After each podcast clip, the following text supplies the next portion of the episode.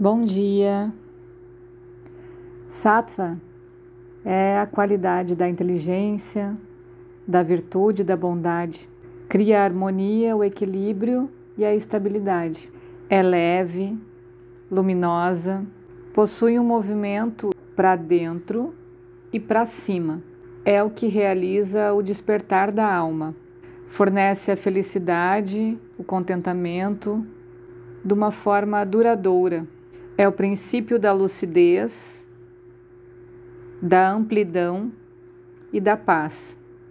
É a força do amor que une todas as coisas. Essa é a energia e a força de Sattva. Rajas é a qualidade da mudança, da atividade, da agitação, acrescenta um desequilíbrio e perturba o equilíbrio já existente, é motivado através da ação a buscar uma meta ou um fim que lhe dê poder. Tem um movimento para fora, é responsável por uma ação egoísta. Essa ação egoísta é o que pode levar à fragmentação, à desintegração. E enquanto um curto prazo Rajas traz, o estimula, o prazer, o poder, devido a essa natureza desequilibrada, rapidamente pode resultar em dor e sofrimento. Rajas é a força da emoção que causa o sofrimento e o conflito. Tamas é a qualidade da inércia, da escuridão, do embotamento, é pesada, obscura, de difícil ação, funciona como uma força de gravidade que retarda as coisas e as prende em formas específicas e limitadas. Você fica sempre no mesmo formato, fazendo as mesmas coisas. Tamas apresenta o um movimento para baixo, sendo a causa da decadência, traz à tona a ignorância, a ilusão, favorece a insensibilidade o sono e a perda de consciência. É o princípio da materialidade ou inconsciência, essa que acaba por velar a consciência.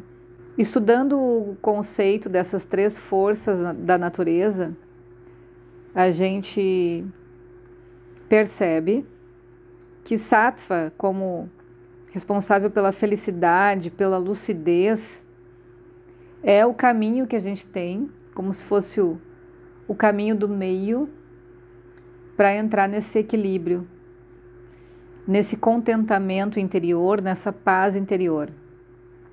Rajas é aquele movimento descontrolado da ganância, que sempre quer mais e mais e mais, sempre está tentando ser o melhor, obter mais, realizar mais.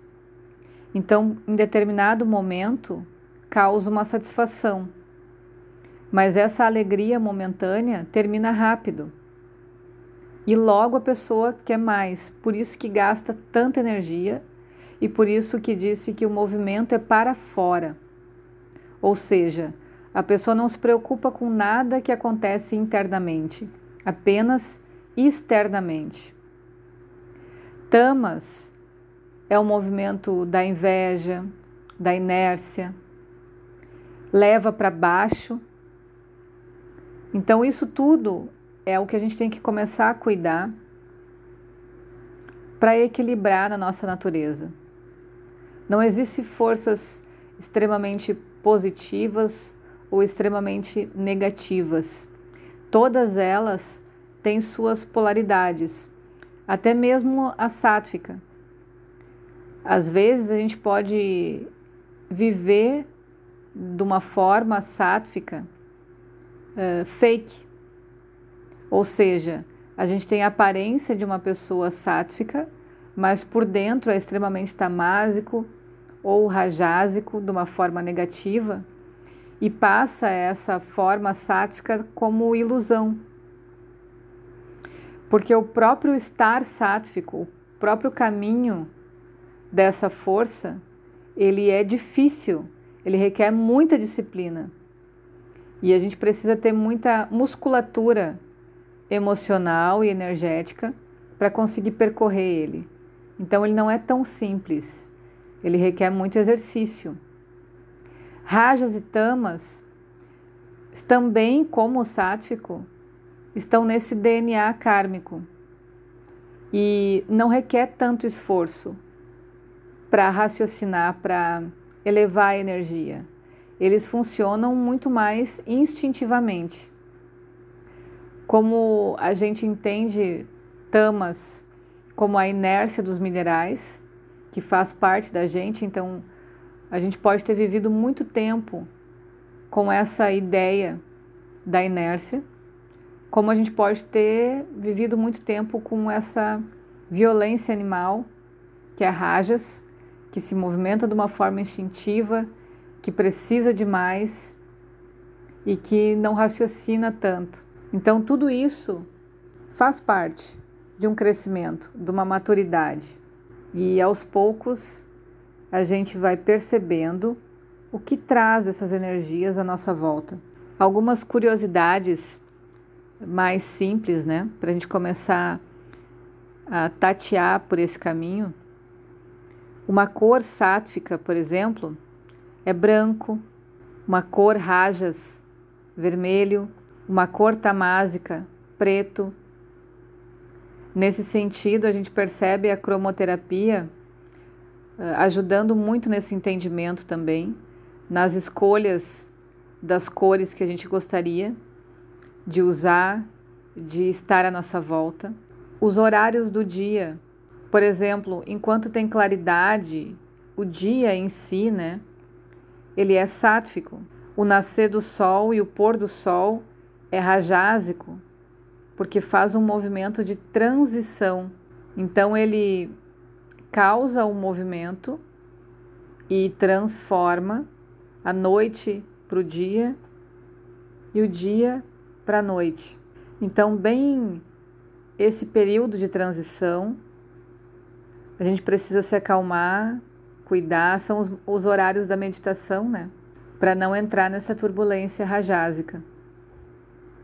E a noite em si, a escuridão, é um período tamásico, onde as energias mais densas se encontram.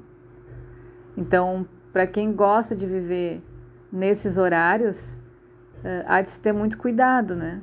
Porque é onde a gente fica energeticamente bem sobrecarregado. A energia neutra na forma de lidar com as coisas é a energia sátfica, é aquilo que a gente fala do todo, não pender para as polaridades, né? O certo ou errado. Quando a gente tem essa atitude mais positiva e dá movimento para as coisas, é a energia rajásica. Então, é aquele que sempre vê o, o lado bom das coisas ou vai até o final nos seus objetivos. Isso a gente chama de positivo. Pode ser positivo tanto para o bem quanto para o mal, né? Pode ser muito eficiente para fazer o mal também. E aquele que é negativo, que fica retardando o movimento das coisas, é o que potencializa uma energia tamásica. Ok? Um bom dia para todos.